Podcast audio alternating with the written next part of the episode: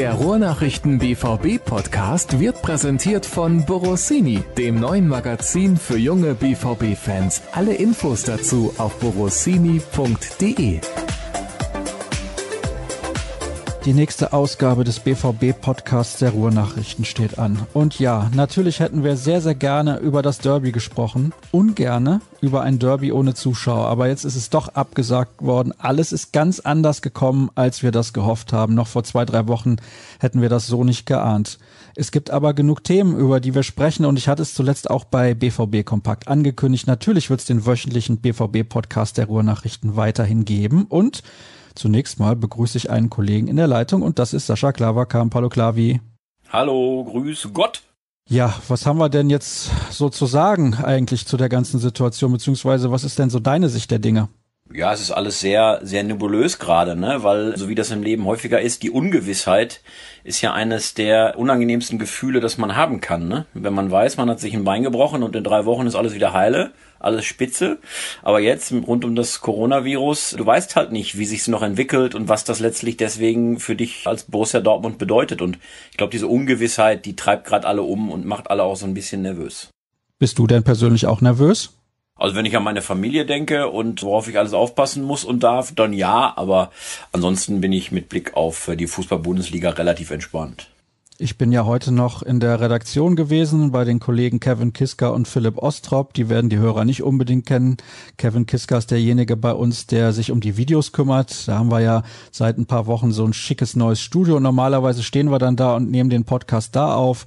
Das ist so ein bisschen zur Tradition geworden in den letzten Wochen, ist eine schöne Geschichte. Manchmal sind wir dann auch irgendwo ja vor Ort und treffen uns da, zum Beispiel am Trainingsgelände, um da aufzunehmen und so weiter und so fort.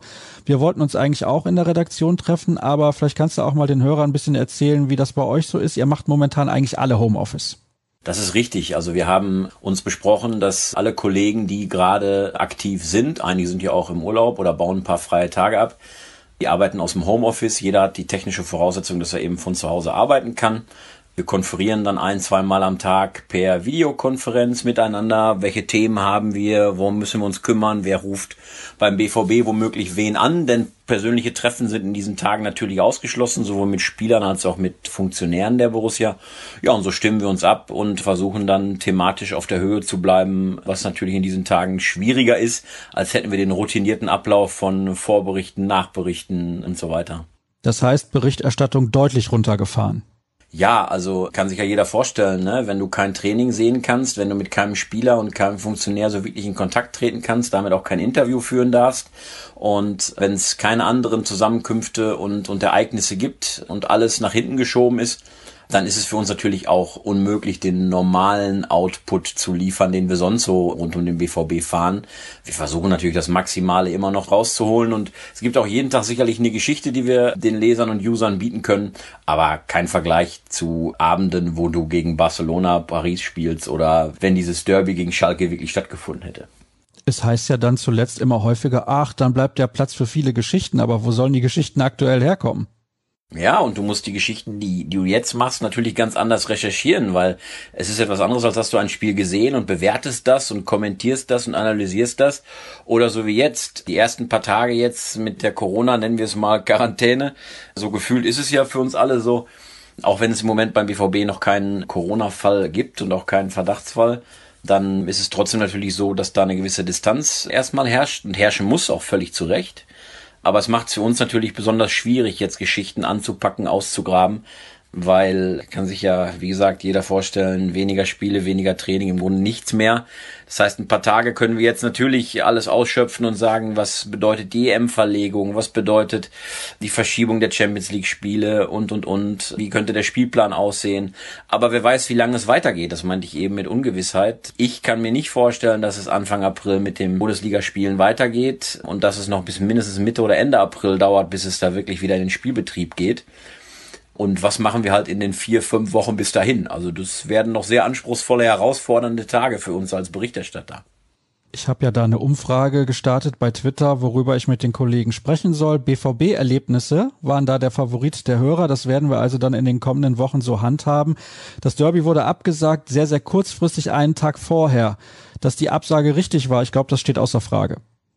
Ja, da darf es eigentlich keine zwei Meinungen geben und die gibt es bei uns auch nicht und die gibt es auch, wenn man mit den Bosen spricht, eigentlich nicht. Also, dass dieses Derby nicht stattfinden konnte, das ist bei der aktuellen Corona-Lage und auch so wie sie Freitag war, absolut notwendig und richtig gewesen. Kam ein bisschen spät.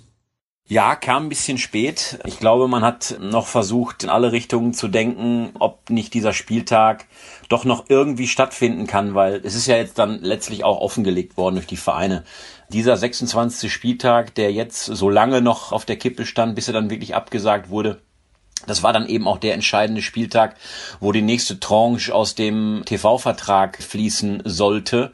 Und die Millionen, die es da gegeben hätte, wenn er noch ausgetragen worden wäre, die hätte einigen Vereinen, die jetzt natürlich umso mehr bangen, deutlich mehr Sicherheit verliehen. Und dieser finanzielle Aspekt, der hat die DFL und die beteiligten Clubs sicherlich dazu veranlasst, möglichst lange zu warten, bis man dann die Entscheidung der Absage getroffen hat. Wie hast du dann auch die Aussage von Christian Seifert für dich eingeordnet, dass er gestern auf der Pressekonferenz meinte, wir müssen uns, wenn wir lange nicht mehr spielen, keine Gedanken machen, ob wir nächstes Jahr mit 18 oder 20 Profiklubs in der Bundesliga spielen, weil dann wird es keine 20 Clubs mehr geben.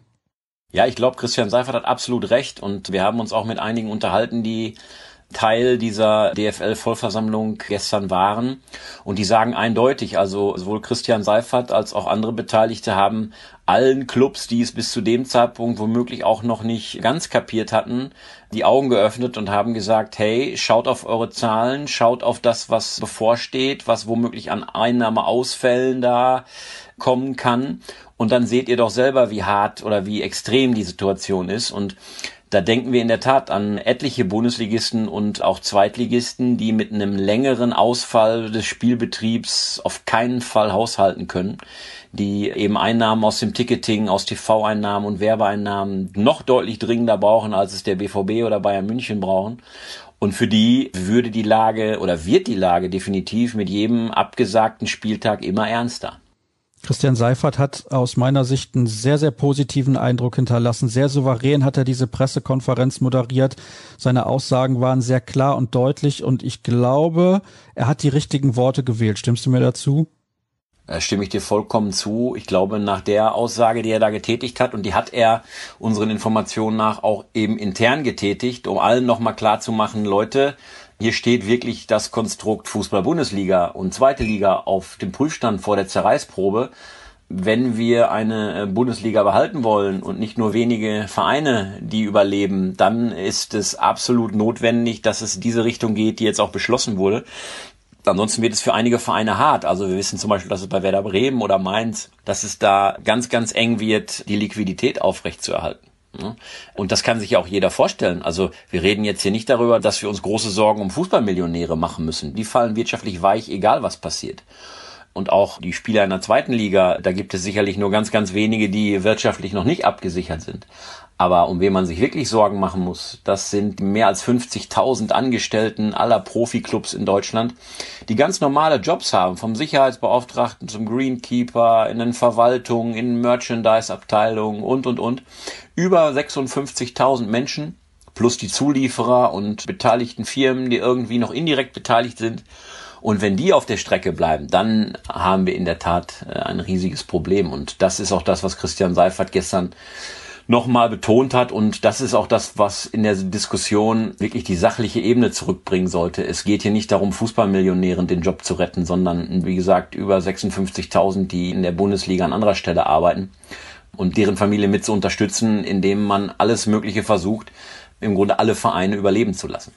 Der Coronavirus hat natürlich jetzt nicht nur dafür gesorgt, dass in der Fußballwelt alles stillsteht, auch in anderen Sportarten, beispielsweise in den USA. Da gibt es dann NHL-Vereine oder NBA-Vereine, die weiterhin ihre Mitarbeiter bezahlen. Der große Unterschied dort ist aber, es ist alles nur ein bisschen verschoben. Wenn sie ein paar weniger Heimspiele in der regulären Saison haben, ist das nicht ganz so schlimm. Sie können die Playoffs immer noch ein bisschen später austragen. Sie haben auch so unfassbar gut ausgestattete TV-Verträge, dass eigentlich alle Mannschaften beziehungsweise Franchises mit einem riesen Gewinn aus der Saison rausgehen. Also die haben gar nicht diese extremen Sorgen, die der Fußball hat, wo Auf- und Abstieg ja noch eine große Rolle spielt. Kommt auch noch mit dazu.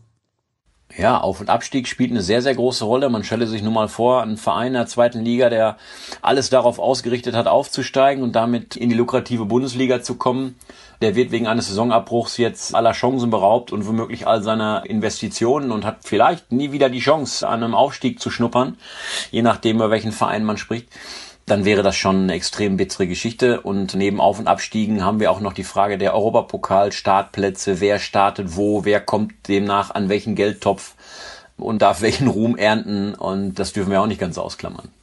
Ich kann mir ehrlich gesagt nicht vorstellen, dass es ausreichend Solidarität gibt in solchen Fragen. Wenn jetzt Arminia Bielefeld auf einmal nicht aufsteigen darf, was sagen die denn dann? Ja, vielen Dank. Nee, und man stelle sich nur mal vor, die Saison wird abgebrochen und Werder Bremen steht noch auf dem Abstiegsplatz und sagt dann, hey Leute, es sind noch neun Spiele, wir würden den Abstieg, wenn wir irgendwann weiterspielen, würden wir den Abstieg noch verhindern können. Die würden natürlich auch klagen von, von der Sportgerichtsbarkeit, um alles zu versuchen, da den, den Super-GAU zu verhindern. Also das wäre nicht einfach so abgehakt für viele Vereine, wenn da ein Beschluss käme. Also das wird natürlich noch ein bisschen dauern, bis wir da die ersten Antworten auf unsere Fragen bekommen. Zumindest wurde jetzt mal die Europameisterschaft verlegt auf den Sommer 2021. Da gab es dann auch Spekulationen, wird das vielleicht im Spätherbst oder Winter 2020 stattfinden. Das ist natürlich dann überhaupt nicht machbar, denn da müssen die Ligen ja auch die Spiele aufholen, die sie dann im nächsten Sommer nicht austragen können. Die Saison wird dann wieder kürzer werden und es wartet eine sehr, sehr kurze Sommerpause auf uns, wenn wir zumindest mal davon ausgehen, dass in Deutschland wieder gespielt werden kann. Aber ich glaube, hier ist die Situation noch einigermaßen in Ordnung. Ich kann mir vorstellen, ich weiß nicht, wie du das siehst, dass sie spätestens ja, Anfang Mitte Mai zumindest Geisterspiele austragen werden. Ich glaube, dass genau das das realistische Szenario ist, auf das wir uns Klammer auf, leider, Klammer zu, alle einrichten müssen. Zum Wohle eben des Überlebens aller Bundesliga-Clubs und wie gesagt aller Menschen, die daran hängen. Ich glaube, dass es vor Ende April nicht weitergehen wird, weil wir den Peak der Corona-Krise, um es mal so zu nennen, noch gar nicht erreicht haben und damit auch gar nicht alle Auswirkungen. Wir sehen ja jetzt die aktuellen Meldungen, die aufploppen bei Hertha BSC, einen Corona-Fall, bei anderen Vereinen auch, die jetzt dann erstmal zwei Wochen Quarantäne vor sich haben. Und das wird sicherlich nicht die letzte Info dieser Art bleiben.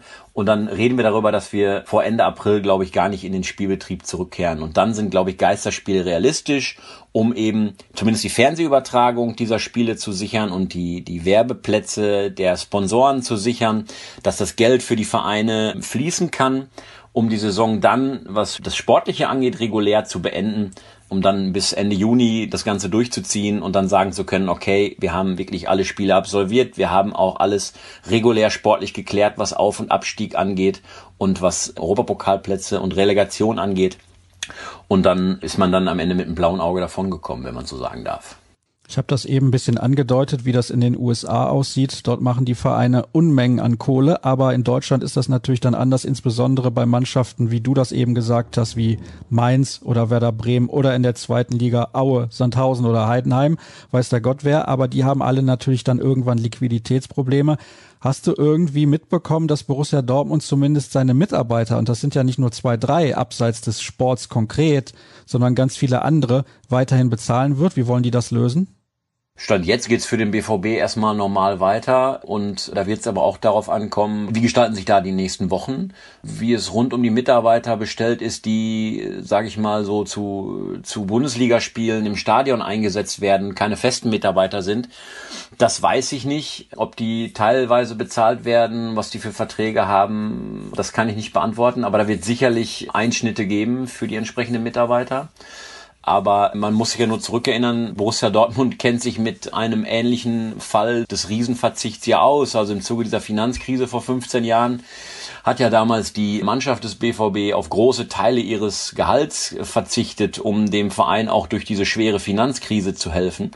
Und ich glaube nicht, dass es so ernst wird äh, finanziell in dieser Situation. Aber es könnte durchaus irgendwann der Moment kommen, je nachdem, wie lange so eine Spielabsagenzeit dauert, dass auch irgendwann womöglich die Mannschaft in der Pflicht steht, auch vielleicht hier und da ein Prozent ihres Gehaltes abzutreten, um eben dann auch andere im Verein, andere Mitarbeiter im Verein womöglich zu unterstützen. Also wenn ein Durchschnittsspieler bei Borussia Dortmund auf zwei Monatsgehälter verzichtet, kann er immer noch dreimal am Tag mit der kompletten Familie warm essen gehen, sofern die Läden aufhaben. Ja, nur trotzdem sollte jeder erstmal, unabhängig davon, dass jeder natürlich eine Moralfrage sich irgendwann stellt und auch das Solidarische nach vorne stellen wird, aber trotzdem sollte man die Verträge, die es eben gibt, respektieren ne? und sagen, okay, es sind Verträge da und es ist eine gewisse Summe, eine gewisse Honorarbezahlung vereinbart worden. Zunächst einmal wird der Verein versuchen, alle diese Verträge natürlich zu erfüllen. Vielleicht kommt irgendwann der Moment, wie schon gesagt, wenn es ganz, ganz lange dauert oder womöglich sogar eine Saison abgebrochen werden muss, weil diese Pandemie sich noch verschlimmert, dann reden wir über eine ganz andere, ganz neue Situation. Dann würde sicherlich auch über sowas nachgedacht. Aber da sind wir zum Glück jetzt noch weit von entfernt. Das große Stichwort wäre dann Solidarität. Und ich möchte gerne mal die Aussagen zitieren, die Hans-Joachim Watzke in der Sportschau getätigt hat, was eben solche Solidaritätszahlungen eventuell zwischen den einzelnen Clubs auch angeht. Wir sind ja auch Wirtschaftsunternehmen und wir sind Konkurrenten. Warum sollten die Clubs, die sich ein Polster geschaffen haben, die belohnen, die es nicht getan haben? Wie schätzt du diese Aussagen ein? Die haben für große Kritik gesorgt. Ja, sie haben für große Kritik gesorgt und ich glaube, dass Hans-Joachim Watzke auch jetzt bewusst ist, dass die Aussagen doch unglücklich waren, weil ich kann mir nicht vorstellen, dass er es so gemeint hat, wie er es gesagt hat. Es sind ja auch noch andere Aussagen, die, wenn man sie mal einen Tag oder zwei Tage später sich in Ruhe mal anschaut und was dahinter stecken könnte, vielleicht eine andere Intention zulassen, die er eigentlich hatte, aber zumindest ist es komplett falsch bei den Leuten angekommen. Ich glaube schon, dass es da den Willen bei Borussia Dortmund gibt, solidarisch zu sein mit den anderen Vereinen. Ich glaube, er wollte damit sagen, dass es eine gewisse Grenze gibt für das, was Vereine wie der BVB oder auch Bayern, also die großen Clubs, in solch einen Solidarfonds womöglich einzahlen. Ich glaube aber trotzdem, das hat er auch an anderer Stelle schon mehrfach betont, dass ihm klar ist, dass eine Bundesliga eben nicht nur mit vier, fünf Vereinen, sondern eben mit vollen 18 Vereinen nur funktioniert und dass auch alle Vereine wettbewerbsfähig sein müssen. Ansonsten ist das Produkt Bundesliga eben auch nicht viel wert und das hilft den Top-Clubs auch nichts. Also, um es auf den Punkt zu bringen, ich glaube, er hat sich unglücklich ausgedrückt, hatte aber bei den, zumindest kommt es mir bei der einen oder anderen Aussage so vor, eine eine andere Intention im Gepäck. So war es ja auch bei der anderen Aussage, die habe ich auch noch vor Augen. Du wirst sie aber auch auf dem Zettel stehen haben, vermutlich, wo er sagte, wir müssen zurückkehren zur Normalität. Was ihm mir auch vorgeworfen wird und was man, wenn es da so steht und man es liest, ein Jahr erstmal verwirrt zurücklässt, wo man sagt, wie kann der das sagen? Weil die Epidemie, diese Corona-Krise geht für uns hierzulande ja eigentlich jetzt erstmal so richtig los. Wie kann er da schon davon sprechen, dass man zur Normalität zurückkehrt? Ich glaube, auch da meinte er eigentlich, dass man eben irgendwann zur Normalität zurückkehren muss. Also das meinte er mit, die Mannschaft muss irgendwie weiter trainieren und wir müssen sehen, dass wir die, das Team fit halten und und und. Und ich glaube, das ist eine entscheidende Komponente, ne? zu sagen, klar müssen wir irgendwann zurückkehren zur Normalität und müssen versuchen, möglichst viel in dieser Phase jetzt aufrechtzuerhalten. Aber auch da, das, was er gesagt hat, das kann man eben auch so lesen, dass es bei einigen sehr, sehr sauer aufstößt und auch ein bisschen arrogant klingt. Ja, in der Tat. Lassen wir das jetzt mal so stehen. Jeder kann sich da seine eigene Meinung zu bilden. Ich möchte mich auch nicht zu lange in dieser Sendung mit diesem Thema aufhalten. Ich glaube, da gab es auch noch die ein oder andere Hörerfrage zu. Und mit denen beschäftigen wir uns jetzt. Die erste kommt von Stefan. Könntet ihr mal eine Einschätzung zu den verliehenen Spielern abgeben? Bei wem läuft es, bei wem nicht? Wer hat eine Zukunft in Dortmund? Eine Frage, die tatsächlich nichts mit Corona zu tun hat. Das freut mich. Ja, indirekt schon, weil Corona ja gerade die Leihspiele auch alle ausbremst. Jetzt zuletzt sind ja die russischen Leih, ist ja André Schüle dazugekommen, der ja zuletzt noch spielen durfte, aber jetzt hat die russische Liga ja auch den Spielbetrieb unterbrochen. Das heißt, der darf im Moment auch nicht spielen, hatte aber davor auch nicht so eine gute Zeit. Und wenn man den André Schöle mal zum Beispiel nimmt, dann glaube ich, das zählt für die anderen Leihspieler des BVB auch. Niemand hat vom jetzigen Sommer angerechnet von denen eine wirkliche Zukunft beim BVB. Das ist relativ deutlich. Ich glaube, die Frage wurde sehr klar beantwortet. Die nächste kommt von Gregor. Hätte ein Bundesliga-Abbruch große Folgen auf Transfers? Man hört ja, dass uns das einiges an Geld kosten würde. Daher auch die bekannten Aussagen von Aki Watzke und ein Hörer antwortet darauf logisch, hätte ein Abbruch finanziell auch dahingehend seine Auswirkungen, dann bräuchte niemand mehr über Spieler wie Kamen Winga, Harvards und Co. auch nur im Ansatz nachzudenken. Glaubst du das auch? Ja, also egal ob Abbruch oder Geisterspiele, jetzt schon Verluste womöglich durch verlegte Spiele, Werbeausfälle etc. etc. Ich glaube, dass die Corona-Situation, Corona-Krise eine große, große Auswirkung auf den gesamten europäischen Transfermarkt haben wird. Denn die Frage ist ja, wie viel Geld haben die Vereine eigentlich im Sommer zur Verfügung, um groß in den Transfermarkt einsteigen zu können? Oder wie viel von dem eigentlich für Transfers geplanten Geld müssen sie denn eigentlich in die Konsolidierung ihres Vereins stecken? Und da muss man sich ja nur mal auf den BVB konzentrieren und sagen, okay, einen Jaden Sancho, der gefühlt ja, ja, bei dem gefühlt ja die Großvereine Schlange stehen, und man davon ausgehen durfte, im nächsten, also in diesem Sommer, wird es da ein Wettbieten geben unter den Clubs. Man sagt, Mensch, 120, 130, gar 150 Millionen Euro ist der Junge bestimmt wert und die werden bezahlt. Das muss man jetzt mal in Frage stellen, wie viel nach der ganzen Krise am Ende denn an Verlusten dasteht bei allen Clubs und wie viel Spieler wie Jaden Sancho, die jetzt gefühlt, wie gesagt, noch 150 Millionen Euro wert sind, wie viel die denn noch auf dem Transfermarkt in zwei, drei Monaten wert sind. Auf der anderen Seite bietet das eine Chance für den BVB, womöglich Spieler zu halten. Wir nennen mal Ashraf Hakimi, die bisher vielleicht 60, 70 Millionen Euro kosten würden, die du vielleicht dann für deutlich weniger Geld bekommst. Und deswegen glaube ich, es ist eine ganz, ganz große Auswirkung, die dahinter steckt.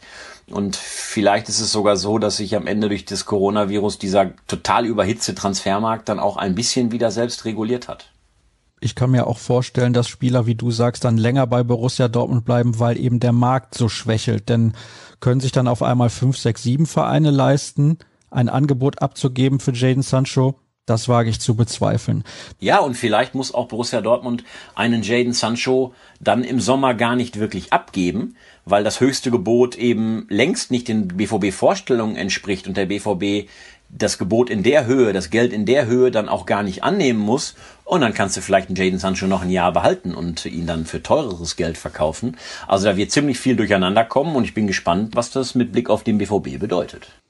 Wissen wir dann spätestens in drei, vier Monaten. Dirk schreibt, haben wir uns nicht alle in letzter Zeit mal gefragt, wo das alles noch hinführen soll bezüglich Vermarktung, Spielergehältern und TV-Geldern. Falls es etwas Gutes an der aktuellen Krise geben sollte, wäre das vielleicht, dass dem nun Einhalt geboten wird? Ja, also wenn das insgesamt, sagen wir mal so, wenn es gesamteuropäisch dazu führt, dann wäre ich sicherlich gedanklich dabei zu sagen, das meinte ich eben auch mit dem überhitzten Transfermarkt, vielleicht hat das heilende Kraft am Ende. Aber wenn es am Ende dazu führt, dass der deutsche Markt sich reguliert und die Clubs hier entsprechend runterfahren, aber der englische Markt sich weiter aufheizt, weil neues Geld mit Investoren etc. vielleicht dort hineingepumpt wird und die Schere dann noch größer wird zwischen dem Geld, was hier und was auf der Insel zur Verfügung steht, dann wäre es, linde gesagt, eine Katastrophe. Da schließt sich noch eine Frage an, die auch ein bisschen was damit zu tun hat. Jetzt müssten nur noch alle Profis, Berater und Manager 20 Prozent ihres Jahreseinkommens in einen Solidarfonds einzahlen, damit alle in der Existenz bedrohten, vom Würstchenverkäufer bis zum Amateurverein gerettet werden können. Ist das realistisch, möchte Dirk wissen, und ich kann das, glaube ich, ganz kurz und knapp beantworten. Nein, auf gar keinen Fall ist eine sehr romantische Vorstellung, aber ich glaube, dass diese Dimension nicht erreicht wird. Wobei ich nicht ausschließen möchte, dass es, wie gesagt, am Ende dazu kommt, dass eine Mannschaft, auch wie die BVB-Mannschaft sagt, je nachdem, wie hart das noch für einen Verein und für die Angestellten und so wird, dass es da einen Akt gibt, wo man sagt, wir haben hier einen Topf zusammengetragen. Aber ob das vielleicht ligaweit gilt und für alle Profis und alle mitmachen und es auch eine Höhe erreicht, wo du sagst, wow, das ist mal ein Statement, da bin ich mir auch sehr unsicher. Das ist eher eine romantische Vorstellung, glaube ich. Es gibt aber vereinzelt Spieler, die ein Prozent ihres Jahresgehalts spenden. Würden sie vielleicht alle zwei in so einen Fonds einzahlen? Käme da schon ordentlich was zusammen. Ja, vielleicht wäre es auch in so einer Vereinigung wie der VDV, ne, der Vereinigung der Vertragsfußballer, da vielleicht mal eine konzertierte Aktion rauszumachen, wenn man mal einen Überblick hat, was diese Corona-Krise eben in den Bundesliga-Vereinen und mit den Mitarbeitern angerichtet hat. Und dann könnte sich so eine Vereinigung ja vielleicht auch mal eben in Anführungsstrichen gewerkschaftlich dafür einsetzen, dass alle ihre Mitglieder da was reinpumpen. Bin gespannt. Wenn wir jetzt mal davon ausgehen, dass im Herbst zur neuen Saison wieder ganz normal gespielt werden kann und alles seinen regulären Gang nimmt, was ja wunderbar wäre, wenn es so kommen würde, denn ja, ich sag mal früher, das halte ich für unrealistisch, dass wir irgendwie im Mai schon wieder Zuschauer in den Stadien haben. Das glaube ich nicht, dass das kommen wird. Haben wir ja eben schon ausführlich drüber gesprochen, aber jetzt mal so ein Spieler genommen, der eine Million verdient, wenn der dann 40.000 Euro abgibt und das machen dann x Spieler in einem Verein, das ist schon ordentlich Kohle. Da kannst du einigen Mitarbeitern viele Monate mit helfen. Ja, das ist richtig. Nur jeder sollte sich vielleicht auch selber erstmal fragen, bevor man da über jemand anderen richtet, warum er etwas nicht tut oder vielleicht aus eigener Sicht zu wenig tut.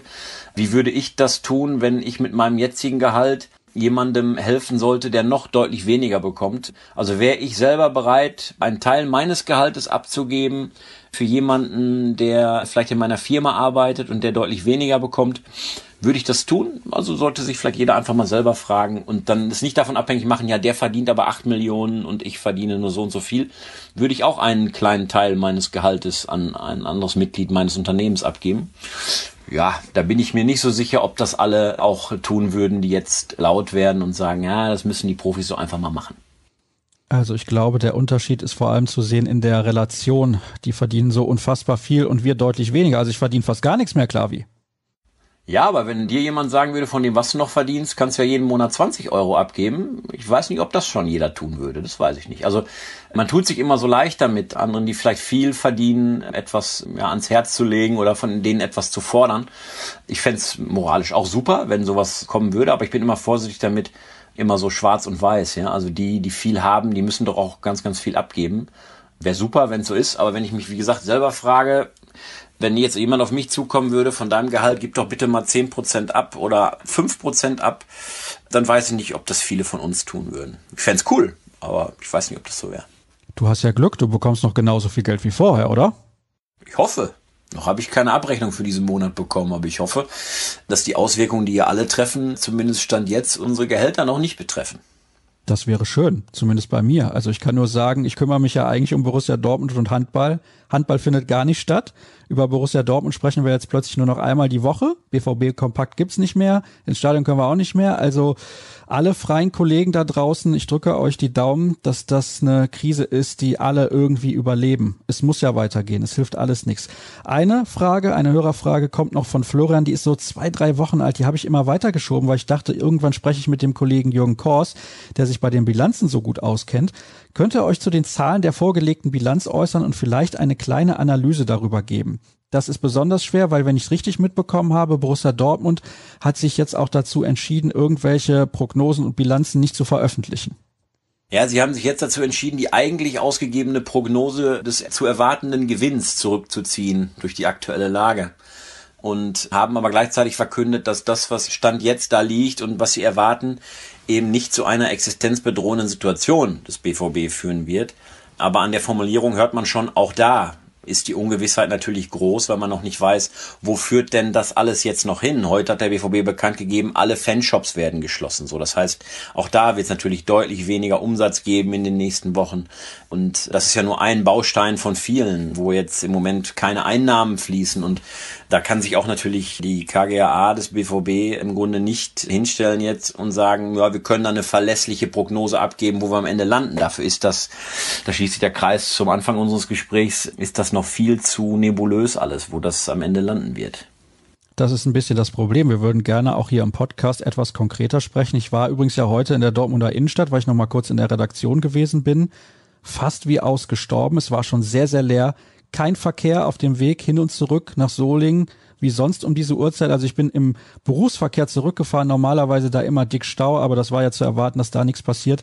In den Nachrichten der Kollegen des WDR nur zwei Staumeldungen um 17 Uhr. Das zeigt also auf, was sich da alles schon verändert hat in den letzten Tagen und ich kann nur hoffen, dass sich die meisten daran halten, an die Vorgaben, nicht groß vor die Tür zu gehen, keine großen Partys und wenn Corona-Party, dann mit Corona extra und einer Limette. ja, ich hoffe eben, dass die Corona-Maßnahmen, und das scheint ja so, wie du es beobachtet hast, so zu sein, jetzt greifen und sehr viele sich daran halten, dass es am Ende zum, zum Erfolg führt, die Ausbreitung eben zu verlangsamen und damit letztlich, und so konkret muss man das sagen, und so deutlich Menschen das Leben zu rennen. Du hast mir übrigens in unserem kurzen Vorgespräch gesagt, du hast mit Sebastian Kehl telefoniert, noch vor kurzem. Wann war das und was hat er eigentlich so gesagt? Und was können wir in den nächsten Tagen von den Ruhrnachrichten zu Borussia Dortmund erwarten, online vor allem? Ja, ich habe mit Sebastian Kehl jetzt heute am heutigen Dienstagvormittag gesprochen und natürlich wollte ich wissen, wie geht's denn weiter jetzt mit dem BVB? Es gab ja zwei freie Tage für die Profis und heute sollte es ja wieder Training geben. Und die neuesten Entwicklungen der Corona-Lage und die neuesten Maßnahmen haben den BVB aber auch dazu geführt zu sagen, okay, Die Mannschaft muss gar nicht erst zum Trainingsgelände kommen. Die Borussen um Sebastian Kehl haben also jeden Spieler individuell informiert und haben gesagt, bis nächste Woche Montag, also jetzt die nächste Woche, ist komplett trainingsfrei, also kein Mannschaftstraining, kein Kommen zum Trainingszentrum notwendig. Jeder Spieler hat einen auf ihn individuell zugeschnittenen Trainingsplan mit nach Hause bekommen vom Trainerteam, um sich zu Hause fit zu halten, zu laufen, Fitnessgeräte zu nutzen und, und, und. Und dann will man über das Wochenende hin entscheiden, wie geht's denn dann ab Montag weiter. Also im Trainingszentrum Brakel ist gerade komplette Leere sozusagen. Die ganzen Jugendspieler aus dem Nachwuchsleistungszentrum wurden ja bereits vor ein paar Tagen nach Hause geschickt zu ihren Familien, so dass auch das Nachwuchsleistungszentrum komplett den Betrieb erstmal eingestellt hat auf unbestimmte Zeit.